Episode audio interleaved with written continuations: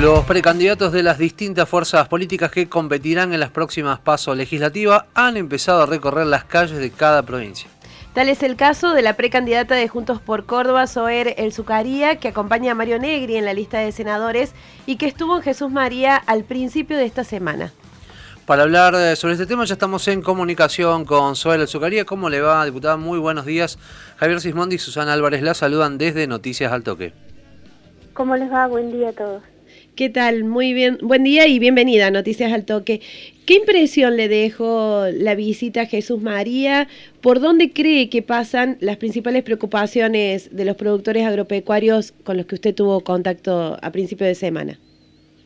Bueno, tiene que ver con la preocupación generalizada en torno a la falta de certidumbre sobre las políticas macro del gobierno nacional y en torno a la falta de reglas porque todo el tiempo este, cambian de óptica acerca de asuntos que supuestamente están consensuados con el campo, como es eh, ahora la nueva cuota que se le ha puesto a la carne o las presiones impositivas que no cesan o la rigurosidad con el tema, perdón, la falta de rigurosidad con el tema de las roturas de los silos bolsas, digamos, la, la, la preocupación general que invade a todo el sector productivo y especialmente al agrícola ganadero en nuestro país. Diputada, bueno, en la oportunidad usted se refirió al senador eh, Martín Lustó, que bueno, hace unos días estuvo aquí presente en la ciudad de, Río Cuarto, y dijo que acompañaría una resolución como la 125, pero diferenciándose de él. Eh, ¿Usted cree que es posible acercar posición? Eh, ¿Y cómo va a exigir el tiempo que venga después de las pasos con esa distancia ideológica?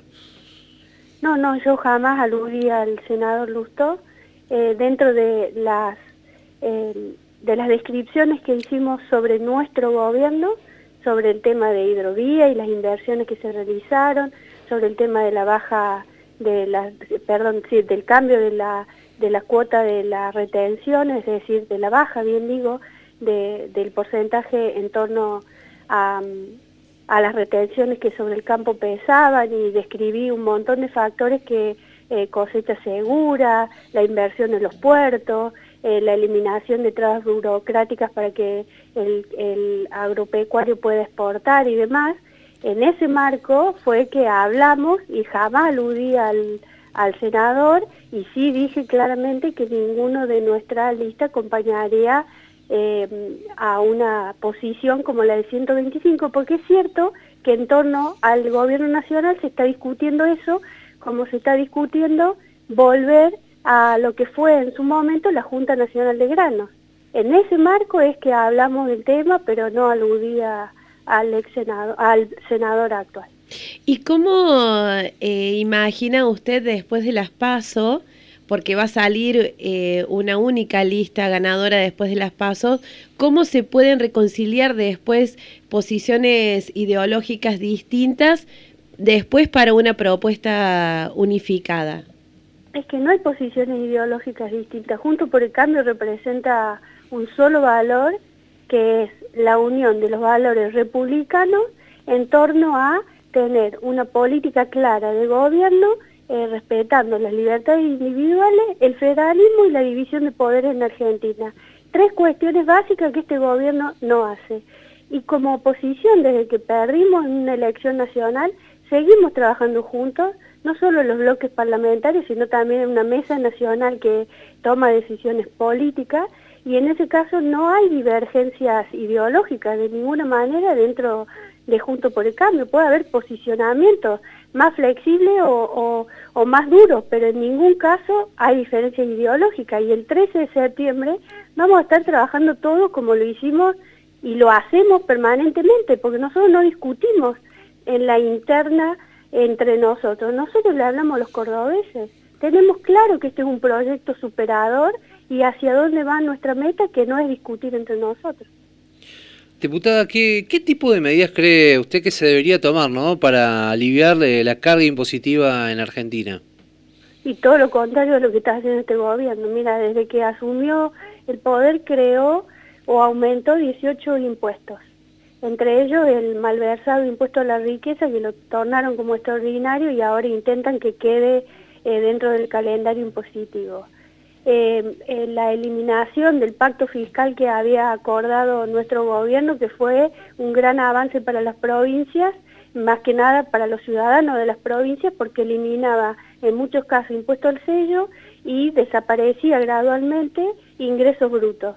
Esto lamentablemente se volvió hacia atrás y está generando una fuerte presión impositiva, aún con los negocios, comercios, pymes y empresas que no están trabajando como debieran trabajar por la, restricción y por la crisis económica. Y después el impuesto más grave que, tenemos todo y que tiene sobre todo em, los más humildes y la clase media, que es la inflación, que es la verdad que la falta de políticas macro en torno a la economía hace que esté absolutamente desequilibrada y fuera de control y por supuesto generar empleo en lugar de asociarme a la matriz productiva para darle seguridad jurídica, reglas claras en lo económico y posibilitar que se generen más empleo, lo que hago es distorsionar esta situación generando más presión impositiva, cosa que el único que redistribuya sea el Estado.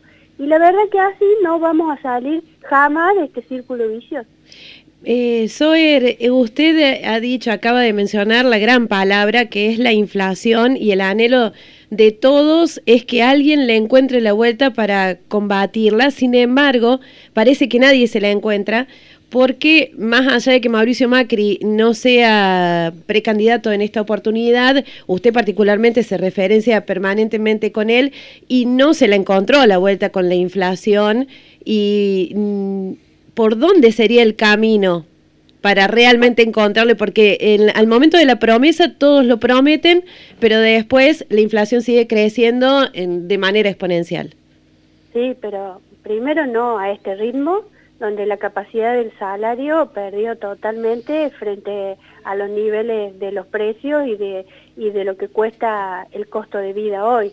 Eh, yo con esto no estoy lavándome las manos, ni mucho menos. Sé que en 70 años en Argentina ningún gobierno le encontró la vuelta a la economía, no solamente al manejo de la inflación. Ahora, también decirte que íbamos en un buen camino, tomando decisiones certeras acerca de, por ejemplo, bajar el gasto público que es una de las causales que genera incompetencia del Estado y por supuesto impacta en la generación de la inflación. El, eh, bajar el gasto público implicó bajar el déficit fiscal, un antecedente que nunca en el Estado argentino desde la vuelta de la democracia se había logrado. Entonces los parámetros económicos, eh, después del esfuerzo que hicimos todos los argentinos, iban en un camino certero. Pasa que para todo cambio en lo económico se necesita tiempo y se necesita eh, músculo político. A nosotros nos faltó, nos faltaron ambas cosas. Tiempo, porque en cuatro años no se puede hacer un cambio tangencial, sino que es eh, progresivo, paulatino, más en cuestiones tan profundas como es la economía y como te decía antes, en 70 años que ningún gobierno le encontró la vuelta, y segundo, músculo político porque fuimos un gobierno en minoría absoluta. Eh, prácticamente tres o cuatro gobernadores del mismo, de la misma alianza política y minorías absolutas en la Cámara de Diputados y en la Cámara de Senadores, que fueron quienes, donde se trabó las reformas necesarias, la reforma tributaria, la reforma laboral, que también impacta sobre la inflación.